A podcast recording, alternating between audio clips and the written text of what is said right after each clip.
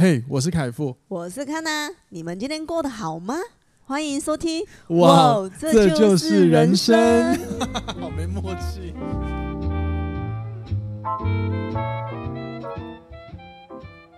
欢迎收听，哇，这就是人生，大家晚安，大家早安，我是凯富，我是康娜，欢迎回来今天的节目，好。今天的主题呢，要来跟大家讲一下，就是我个人啊，想要分享我的两个今年我会减少所做的事情，然后都是关于一些呃，其实跟沟通有关啦。那它算是我的一个观察，也是我一个自我反思，就是我体悟到了什么，我就老规矩，就跟听众朋友在空中做分享。那这些内容呢，可能今天在分享的东西，可能我想曾经也发生在你们身上过。关于一些沟通啊，或者是频率不对啊，所导致的一些磨合，在沟通上。好，那我今天会分享。那我会什么事情我不做？当然，如果你有看了呃下方资讯栏的大纲，那基本上你可能已经知道我大概可能要跟你们讲什么了。以及就是如果你发现沟通有问题的时候，有哪些讯号的出现，可以，然后我们可以立即辨识，然后并且停止这场交流。嗯，好，这是我想跟大家分享的，好吗？好，然后在闲聊之前呢，先来跟大家在闲聊之前，谢谢。好，换你。在进入主题之前吧。对，在进入主题之前，抱歉，我们先来闲聊一下关于上一集我们没有讲完的台中行。基本上我们就是去哪里玩之后，都会跟大家分享嘛。然后比如说有没有好吃的，或我们住的地方觉得如何。然后因为上一集就是时间有点时间有点晚了，所以我就留到这一集再分享了。嗯，好，那我们这次去台中是一样是两天一夜，大概部分就是我们大家都会抓。那种可能大家上班，我们出游，所以大家也都两天一夜这种行程而已。嗯嗯。那因为我我跟康娜有一些游玩的方式，可能对一般人来说比较无聊，就其实就是到别的地方、别的城市去过过生活。那你你要讲白话的话，你可以说我们两个去换地方睡觉也可以。嗯，对。那我们很在意的，其实还是。我们换了一个地方，然后这个地方住起来感觉如何？我们中间怎么交流？然后我们一起怎么找了一间店，好好在这个店里面好好吃东西、聊聊天、分享彼此的感受。这是我跟康娜很喜欢做的事情。嗯，那我知道有些人可能不喜欢这种旅游风格，但对我跟康娜来说是很很很喜欢的。那像这样的旅行，大家有时候两天一夜其实也就蛮够的，差不多，差不多，差不多。然后我们也没有一定要去买什么伴手礼什么东西。对对对，我们真的还好，甚至我们很喜欢就是现场，然后我们就来找东西吃，踩到雷也没关系，就当做是一个体验。嗯，对啊，我觉得有些人很喜欢那个避免雷，避免雷不要踩，可是好难哦。人生每件事都要抓的，好像不要有任何的呃，不要好像那个叫什么，我突然不会怎么形容那个词，就是不要吃亏。我觉得好难哦，那活得很胆战心惊吧。餐厅跟食物这种东西啊，有时候很主观，有时候别人的蜜糖说不定是我的毒药，你知道吗？对啊，对啊，所以有些觉得好吃的，我觉得很难吃，对，所以就不一定。其实有，其实就是像我们是高雄人，如果听众你是高雄人的话，你可能也能够体验，就是大部分我们去到高呃南部以外好了，比如说中北部。别人说好吃的食物，对我们来说，可能我们都会觉得，哎、欸，还好吧，还好，因为我们可能习惯南部的有一些稍微口味比较重的感觉，嗯，对，所以相对我们就会觉得其他县市这个好吃吗？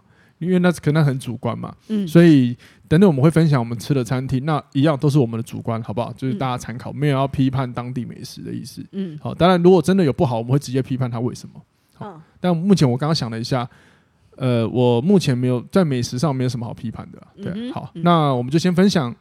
关于我们住的地方，住的就是因为我在找住宿的时候看到一间，欸、新开的试营运中的一间一间那个旅馆，我觉得应该是商旅，它其实算商旅了，我也觉得像商旅，它是一个小规模，对，它很像是日本的饭店。嗯、日本，你如果去过日本的话，那跟日本的有一些饭店，旅。对，饭店商旅就是在都市里的，比如说京都啊那一些很像，只是说空间再大一点。嗯，然后大一点点，对，那感觉是很像的。嗯，哦，没有，我觉得大很多。我们住的那间跟我们京都住那个大很多，大很多，真的大很多。是哦，对，相比来说大很多。嗯，好吧。嗯，然后就是看到他在试营运，所以他出有那个比较比较优惠的价格。对，我想说啊，因为他评价超高，因为大家那个 Booking 上面的评价，他九点多颗星哦。你看满分才十分，他有九点多。对啊。然后我就看下面的评论说里面很香。哦，真的超香哦！每个超喜欢每个那个评论下面说，一进去就是香，超喜欢。其实跟那个 JOHO 也是一样的，JOHO 进去也超香，就超香。但我超喜欢，尤其是女生要香香的，那跟女生有什么关系？没有，我突然想到，想到就分享嘛。对啊。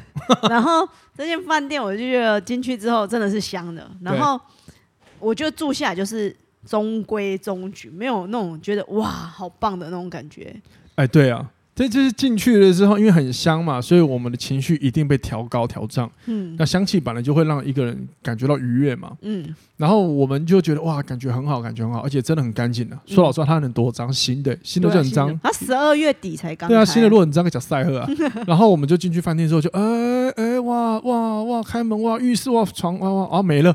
嗯，然后你就会觉得好像那种。你你你吃了一个很好吃的食物，可是你感觉吃完之后好像空空的感觉，嗯，就少了一点那个味，嗯，少了一点味道，嗯，对，这是我们对这间饭店觉得呃有点可惜的地方。当然，客观来说，它还有一些建设设施是还没有做完的，对啊，比方说健身房，但是我也们也不确确定它的健身房到底能够多好。嗯，因为我们目前我跟康拉在台湾住到健身房最好的是嘉义的嘉义官职，我看对嘉义官职，那他们比较特别的是，因为他们跟外面的健身房一起合作的，嗯嗯，对，所以我觉得很酷，嗯，对，当然了，一般的饭店放的健身房绝对跟人家合作是有差别的嘛，嗯，但是我们那时候说实话，胃口直接被养坏了，说老实话，嗯嗯，对，所以我们也不太确定了，但是我们也是希望它很好了，这样我们才有想要回去住的动机嘛，嗯，对啊。然后我们两个很叛逆耶，我找了一间，那间饭店住宿是离逢甲夜市很近，很近。我们两个都没有去逛逢甲夜市。我们去逛逢甲，我我还好，我去其实就是还好，对我找不到什么为什么我不去逛逢甲的理由。对，可是可是那个饭店我也让我很诟病的，嗯，就是没有早餐。可可是我觉他可能觉得那附近自己吃早餐就好了吧？我目前看他其他的未开放空间也没有看到有提供早餐的地方，所以我觉得。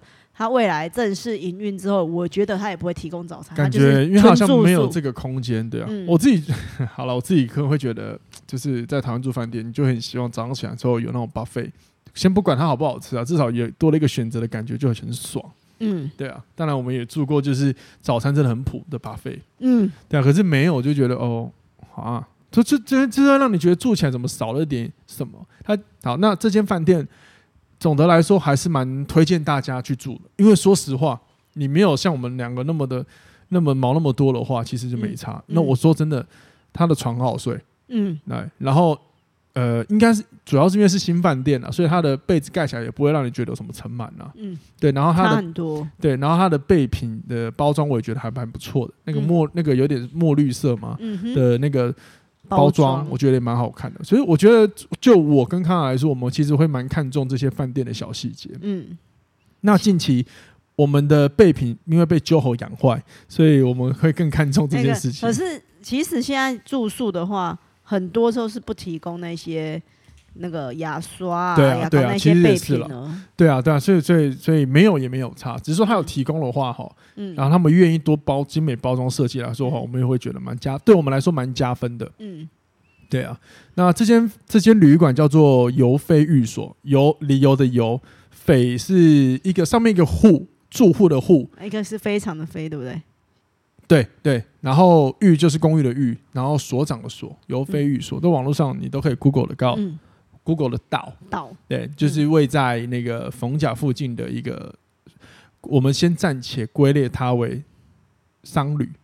那我也觉得，因为我觉得它真的比较偏商旅的感觉。对，当然，可是可是因为可是也没那么商旅了，因为商旅基本上里面会有一点比较像制式办公桌的感觉，嗯，都会有一点那样比较它的风格。可是找不到什么适合的理由，你知道吗？你要说民宿嘛，好像也也不是，对，那就是旅馆，嗯，好不好？可是有个小小的问题哦，它没有自己的停车场哦，先讲一下。哦，对对，可是它四周围有反那个啦，公有停车场。对对对，还是蛮好停的啦，还蛮好停的。好，那接下来我们来聊一下，我们去吃了什么？吃哎，我想象吃的什么？我觉得到台中有一种你必吃烧肉吗？对，为什么吃烧肉？到台中就是要吃烧肉。你知道我们要出发前，我查了所有推荐的烧肉。都没有，每一间都要到晚上八点，太晚了，十点才会有可以空空位让你订。然后我想说，为什么到台中一定要吃烧肉这件事？然后我们去的时候也吃烧肉，对，然后我就订了那个相对来讲比较没有那么热门的一间烧肉店，叫陈居。好，这个我们之前就有聊过的，对，然后如果大家觉得为什么我每次都吃陈居，首先我们要先澄清，这次是因为订不到，只剩下他，真的，真的。然后，可是呢，我们这次吃完之后也有一个很大的体悟，就是 陈居很好订，嗯，再来东西食材又好吃，嗯，你的它的肉吃起来又不会让你觉得太油腻。等一下，肉量，我觉得肉的分量，我觉得也是够的。那熬怪怪，嗯。然后空间也不错，食材又又很新鲜，嗯，我觉得蛮好吃，价格又没有到非常贵，嗯，为什么大家不要去吃这个？我不懂。啊，因为其他更有名的烧肉店，别人观光客一定会想先去试试看呢、啊。对啊，但但这就真的很主观了、啊。也有人说，像台中很有名的老井，我们身边也有人觉得他他觉得还好，普普。对，所以就很主观。然后乌马是台中最有名的，大家都必推的。可是我后期吃，我也觉得它很普通，所以我是觉得真的大家都。吃食物真的是很主观呐、啊。对啊，如果你在高雄问我烧肉吃哪一间，我一定跟你讲探佐。我一定跟你讲探佐，然后查六挂就会来跟我 PK。对，然后我就会我就会把局让给他了。嗯，我不想跟他争，这是主主观的、啊，就很主观了、啊。可能也掺杂了一点我过往我觉得美好的回忆，也说不定。嗯，对，带梅亚去吃啊。哎、欸，欸、下一题。好、嗯，然后我们隔天呢去喝咖啡。隔天，哎、欸，我们第一天有喝什么？哦，我第一天哦，先讲这个，我一定要推，再一次推，来台中请一定要去喝 Coffee Start Over。可是很挤，哎，很挤。但是如你如果不在意的话，记得为什么喝要喝它的咖啡？它是我在中部目前喝过，就是当然我在中部也没喝很多，至少让我觉得呃真的很好喝，而且专业度绝对有的咖啡店，因为他们就只卖咖啡。嗯，然后他会问你非常多，就是如果你要手冲，你要什么冲法，你要什么样的口感，嗯，全部都有。然后所以你想喝浅焙、浅中焙、中焙、中深，什么像贵人全部都有。而且它的那个耳挂耳挂式的咖啡包，我觉得它 CP 值很高，真的很高，因为它这样子一包四十块，嗯，然后你在外面我去看的那些比较。知名的手冲咖啡店，那个一包都要八十起跳哎、欸。对啊，我我我我有喝过更便宜的，然后也很很也很高档的，就要有二十五块的。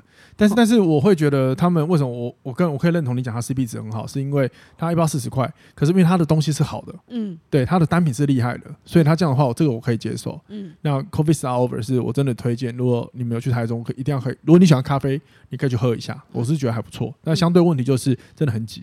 嗯，对，它店内就小小一间，然后真的永远都塞满，嗯，真的永远都塞满。我至今只有一次是一进去就有位置，嗯，对，就第一次，对，然后有两次，有一两次都是外带，嗯，因为实在塞不进去，对，塞不进去，我就不想等了。对，好，然后隔天呢，我就哪有晚餐？我们吃了老巷的店，哦，老巷一个一个他们在地的面店啊。如果你要问我这个。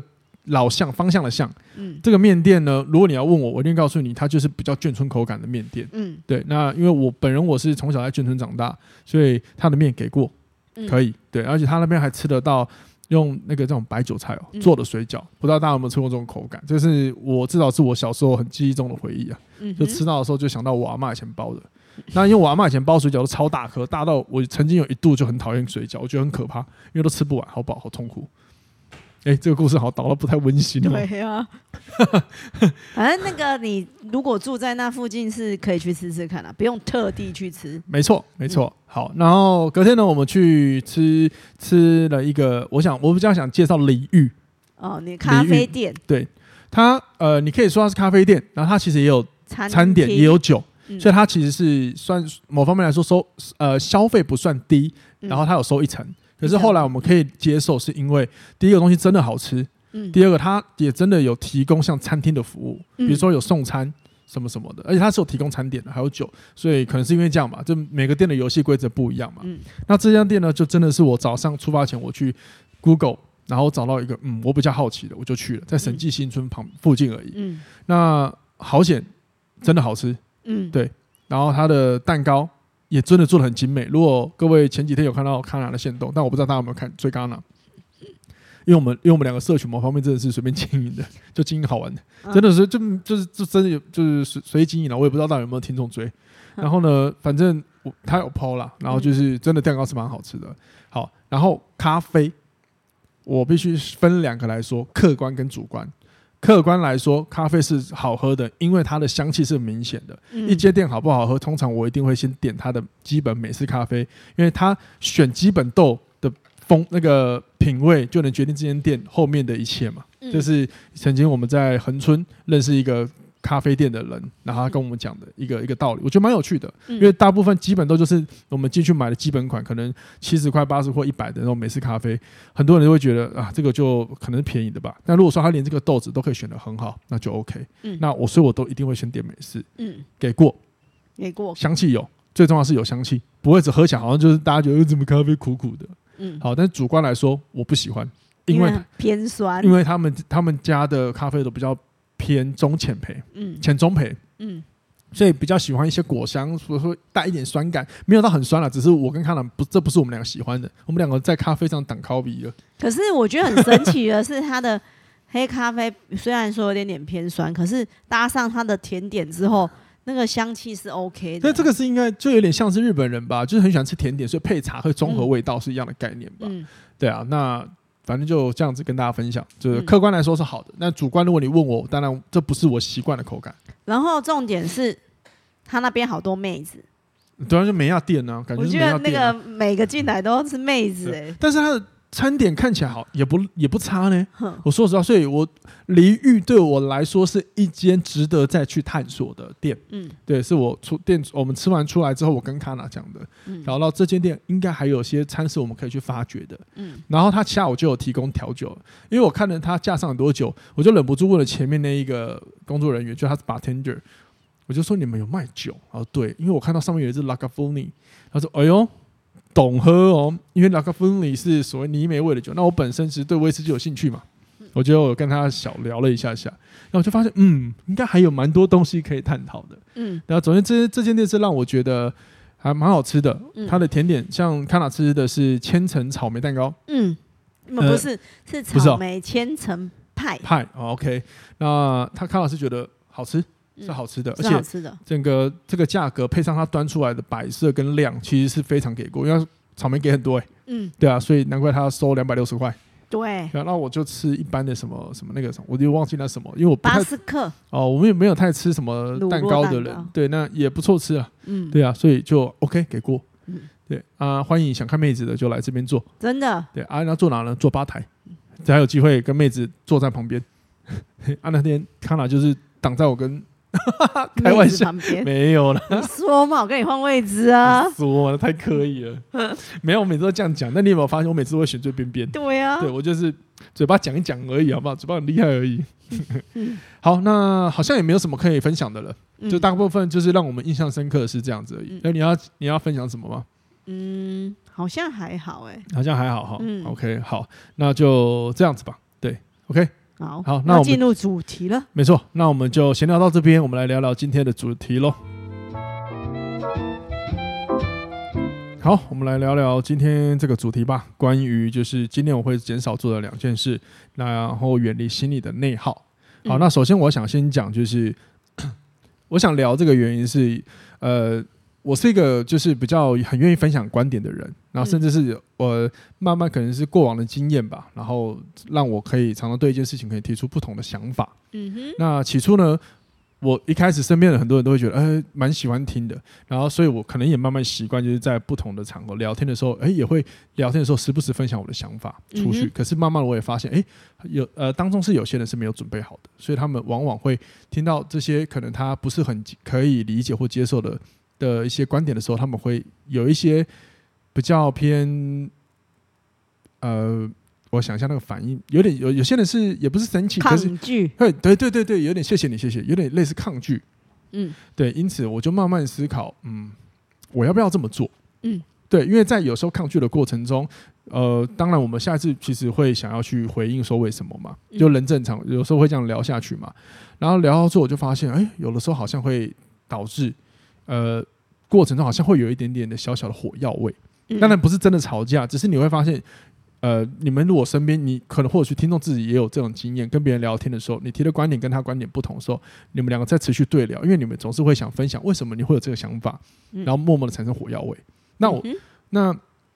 无论有没有，或者是最后这个结果是不是我对我都无所谓。嗯，但我是一个就是回到家，我就是会一直检讨我自己的人。嗯，然后这件事情对我来说是好事，可是同时也会让我很常常很疲劳。所以于是我就在思考，我我想要调整一些做法，试着减少这件事情。嗯哼，对，减少我的这些内耗，因为我后来发现有些事情真的不太必要。对，那我也检讨了过往再年轻一点自己，比如说刚可能我当初刚学领导力的时候，我很我很常很喜欢跟人家讲，哦，我跟你讲，你应该要这么想，我说你可以试着这么想，那如果你不挑战，怎么样怎么样的？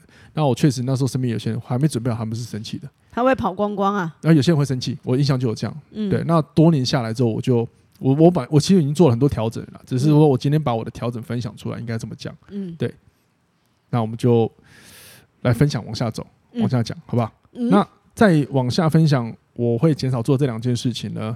其实也不是今年，我刚刚讲，其实我慢慢早就有在做了修正。对，其实我一直都有在修正中，嗯、只是我我我可以比较完整的说出来我在修正什么。嗯，好，那我想聊一下关于沟通的冲突。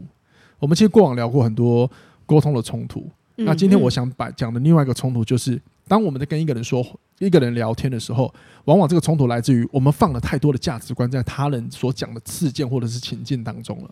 比如呢？比如说你在跟我说你的状况，你遇到不好的，嗯，那对我来说，我是我是我是听的人，我不在你的情境中，嗯、那我的那我所以，我一定可能会用我的想法来解决你的问题，嗯，这这个时候呢，我的我一定是好意，然后但我就会告诉你，你可以这么做，这么做，这么做。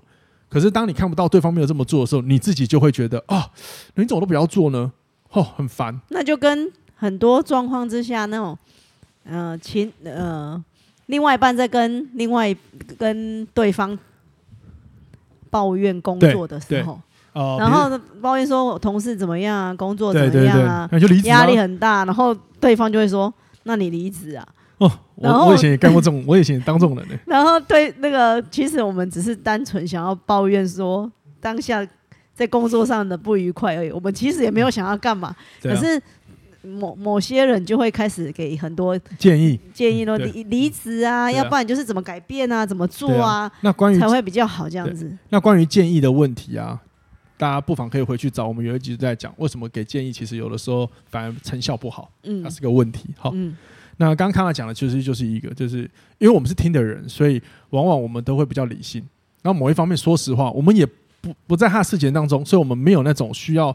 呃，没有那种深入其境，或者是那是我的责任的感觉，所以我们可以理所应当讲超容易的一些回话方式，嗯、又或者是另外一个情况是，你听到一个你曾经已经犯过错的事情，嗯、所以你现在又听到你的身边的人，不管是朋友是谁都好，所以你自然而然会想告诉他你不要这么做。嗯、像我昨天有个朋友就这样跟我分享。然后他就会跟他他的朋友来找他诉说抱怨一件事情的时候，他就会告诉他说：“那你可以怎么样试试看怎么样？”然后后来他就说，他看着他这个朋友都不敢，那每次来讲跟他讲一样事情，他就很烦，他很生气。嗯，那我就我就跟他说：“你可能放了太多价值观在里面了。”嗯，然后同一时间，你因为解决过他发生的事情，所以你知道可能可以可能可以怎么避免，对吧？但是某一方面，那是因为你体验过，你深入其境过后，所以你领悟了。嗯。那你现在就叫他立马要照你的方法做，某方面你也给他，你也这样，你也正在给他一个没有机会深入深入体验的机会，嗯，所以他很难去理解为什么要照你的话做，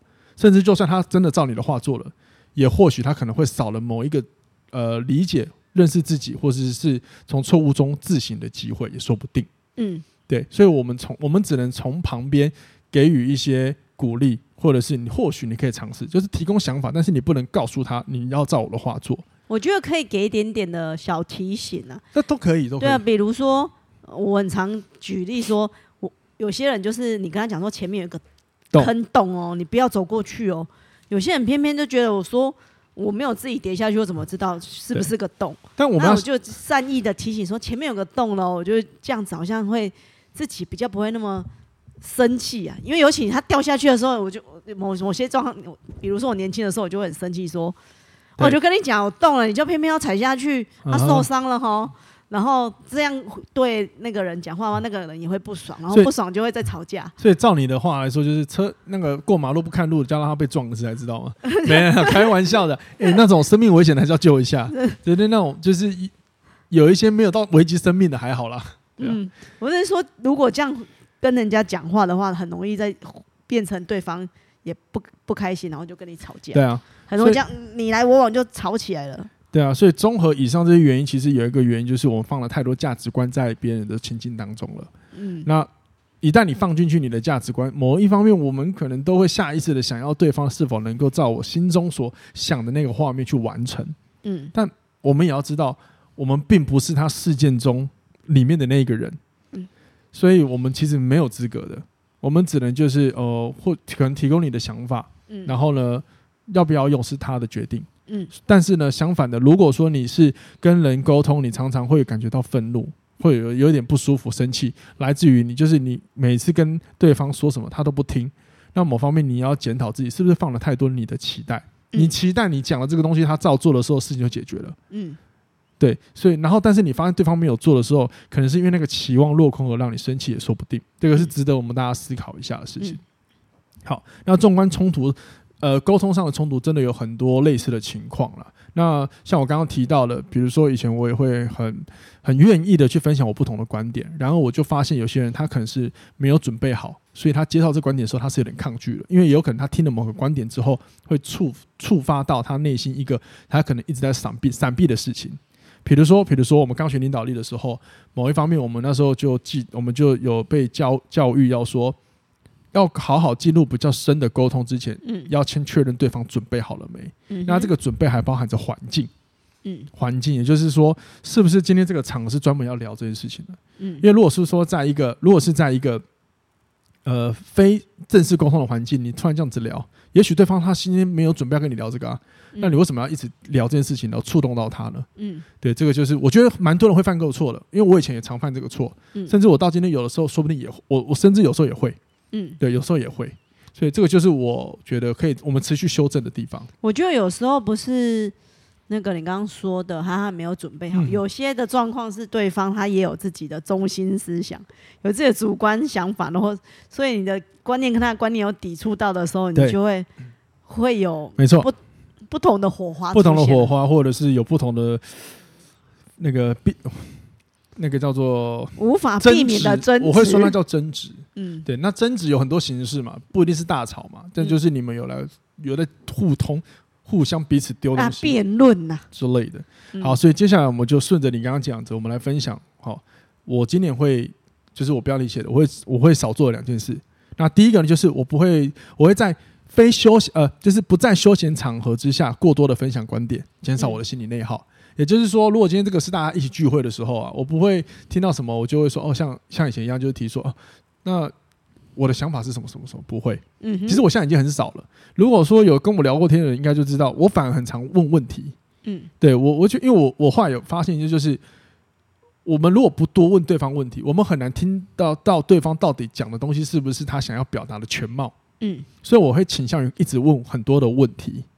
就好比说，那我不是不会问的问题很烦啊，其实就是我的问问题方法。我我曾经有人问我说：“诶，你是不是很会聊天？”其实我没有觉得我很会聊天，我就只是当下真的在跟你讲话，那我就好好的对你分你讲的东西来提一些想提一些我的好奇，就是这样子。但这个行为有让有些人很愿意很喜欢跟我聊天，我发现蛮有趣的。打蛇随棍上的意思可能像，我不知道那什么意思，就是顺着对方的话题走啊。呃，那个有有点刻意吧？我们没有刻意啊。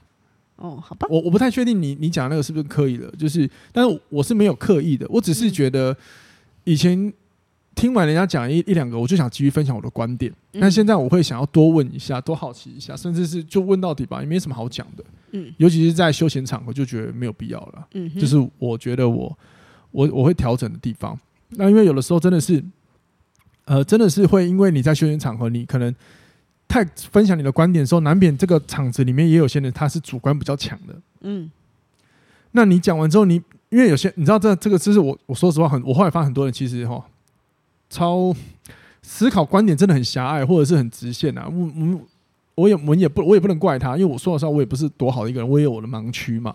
那只是说很多事情真的是大家就很不愿意尝试不同的观点来看待问题，然后就很容易被很多的习惯给绑架住。嗯，过往的一些他们可能习俗上的习惯，或者是从小被教育的习惯，嗯，由别人给他的习惯，然后让搞得自己绑手绑脚。那当你对他提出这个他的行为上的其他有没有的可能性的时候，他有时候会觉得，嗯，就生气了。很有可能是因为他可能是你我们提的问题点到他，就是他很纠结的事情，说不定，因为他可能他很想突破，但是他不敢。那刚好我们有问了，他就觉得啊，你为什么要讲这个很烦？因为会放大他不敢这件事情，他不敢的这一面是有可能的。后来我就觉得算了，没关系，就在休闲非休闲场合就就就就就这样好好聊天就好了。嗯，对啊，嗯，除非一个情况，有人主动问我，嗯，还有一个情况，这些人是这些人是我知道是可以这样交流的。比如说上上次我们过年去跟你的朋友吃饭，嗯，那其实同桌就有两个人是在感情上价值观完全不一样的，哦，可是这个这些我是知道是大家分享完之后是不会不会有生气的，嗯，他们说哦这个我不行，你这个我不行，然后都对啊，那就这样子吧，嗯，对，没关系，就是大家就很 peace 就 OK，那因为有很有很有些人是可以去调节，就是彼此价值观不同，嗯，但是不会影响我们的友情，因为这是你的价值观。但我们是接受，但是我们不会去要对方一定要来符合我们的价值观，对，不然这样子的话就会形成第二个事情，就是遇到信仰极高的人，一旦进入辩论，我就会停止交流了。嗯哼哼。那像我们刚刚讲情况是，他不会辩论的啊，对，他们是不会辩论，他们只他们会讨论，但是他不会想要争说你这个想法是错的，我这个才是对的。对。那遇到那种信仰很极高的人，如果哈我发现要进入到辩论了，我就不会继续交流下去了。对，因为我觉得没有必要。嗯，对，所谓这边讲的信仰不是宗教信仰，而是他对某一件事他的他的执着度是很高的，甚至这对他来说是现在他最在意的事情。嗯，对，那这就是可能是他的信仰，因为信仰不一定是用在宗教。嗯，你很认同一件事情，那就是信仰。比如说，你觉得假呃，我举个例好了，我是健身教练嘛，假设你觉得跑步才是唯一健康的指标，嗯，任何跑步以外的事情都是徒劳无功的。那这就是对，那这就是你的信仰，嗯，那就不客观了。那这时候你跟他提说没有啊，除了跑步之外，适度做一点重训也不错啊。然后对于这种可能就觉得不行不行，或者是有些人把激励、力量崇尚的非常的高，嗯，觉得它是最重要的。那这时候你刚刚说，哎，也可以做一些有氧不错啊，或者是没有一定要那么重啊，他肯定会觉得我们叫不行不行不行。嗯，对，这个就是这个就是信仰，但他没有对跟错，而且我们这个时候谈论的东西其实不是说他的东西。不是说这个内容错，只是这个观点可能有没有更多其他的可能性而已。嗯，但是如果遇到就很执着的人，我就我自己会就是发现要辩论之前，我就会先逃离掉，因为我觉得没有必要。那大家不知道有没有跟你的身边的人开始争论、吵架事情的时候的类似像辩论的过程？如果有的话，你就会发现，其实他很容易进入一个呃。大家好像会一直要拉住，好像很和平，其实大家都很很很有一点情绪上来的状态。那因为我是个很讨厌冲突的人，所以我后来觉得没有必要。可是早期更年轻一点的时候，我会觉得没有啊，你那个就不对啊，为什么你要来改变我的想法？然后我就想要讲回去。那其实我后来就发现，那过程中有点像是在争输赢的感觉。嗯，那现在我已经不太想要做这个事情，就是觉得没有必要。嗯，你是对的。嗯，对，你是对的。啊，可是有些。状况之下，我要觉得你是对的，可是他明明就错误百出，还要觉得嗯你是对的，很难呢、欸。啊，对啊，对 对，我干嘛啊？不不，什么东西啊？就是所谓的你是对的，不是告诉他说你是对的，而是你可能哦理解，然后你不用就不回应了。他内心就觉得说，看你就全部都是，那就算了，错误没关系啊，嗯，那不重要啊，那这件事重要吗？你你你争赢了。你跟他争赢了，你东西错的时候，是真的重要吗？因为也许他这个观念错，他不是坏人呐、啊。那因为有的时候在争赢的过程中，我们都很想要把对方打倒。那我自己是很不喜欢这种冲突感啊。所以后来有时候我发现，当有些人你讲的遇到那种观点，就是比较呃有一点就是稍微比较就是比较狭隘一点好了。那你要跟他讲其他可能性的话，他听不进去。那这个时候我就不会想跟他争了，就 OK 了。我说我会选择哦，好 OK 好了解理解。那我心里就不会想要多说什么，当然我心里也还是会有那种你在讲什么，或者是你已经偏，或者是我心里想你已经偏题了，你知道吗？可是呢，正因为如此，我发现，你呃，你你着眼当下，你要你要讲到变成是你赢了之后，我觉得也伤了很多和气，或者是让我回家我自己让我心里的不舒服感也很重，嗯，所以我不喜欢啊，所以如同我的标题写的，我要讲减少我的内耗嘛，因为我也必须先顾好自己啊，嗯哼，对，所以我会停止像这样子的交流。好，那我们要怎么知道一个人，呃，眼前这个人是不是要跟你进入进入辩论的状态，或者是你自己快要变这个状态呢？首先就是，当你发现你你们在讨论一件事情的时候，无论你呃，无论你你怎么在听对方说话，你开始觉得你正在找他的他的所谓的漏洞，你就要注意，你可能在一直看他的他的不好，不是在看他的好。嗯，对，这个时候你就要注意，哎，我好像要掉入到这个情况，因为你开始听他讲话，不是真的在理解对方，而是只是我要来抓到你的小辫子，而且 bug，这个状况会伴随着那个语调会越来越对，你的情绪语调会觉得对对对，因为像我有时候，我以前也会，像我最近也有发生过，就类似像这样，就就哦，后来我就赶快把状态拉回来了。嗯，对，这个也会，这个也会，一定会，一定会。然后这个当然，如果你有发现这样情况的时候，我觉得你就可以稍微有点警惕的状态了。然后这是我个人主观分享我自己的方法了。但如果你很想辩论，那你就就辩下去吧。好，然后第二个就是，当你发现你们在探讨其实是 A，然后呢，假设是对方好了。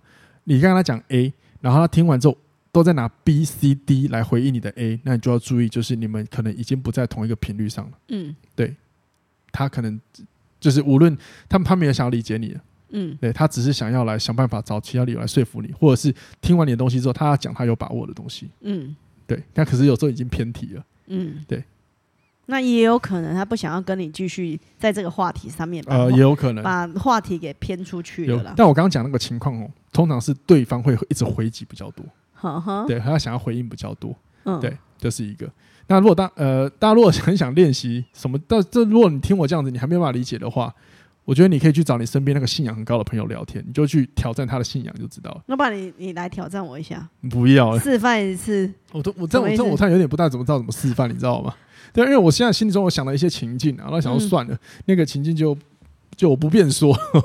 反正 anyway 就是类似像这样，只是你只要发现对方怎么一直在讲 B C D 的时候，对，那你就会发现哦，有一点偏题。我知道有什么可以举例，嗯、比如说我喜欢做大重量的人，嗯，可是很多就是某一些像你跟其有些教练就会说，也需要做一些心肺，然后我就很抗拒说，我不要我不要，我不喜欢。然后你们在跟我讲更多。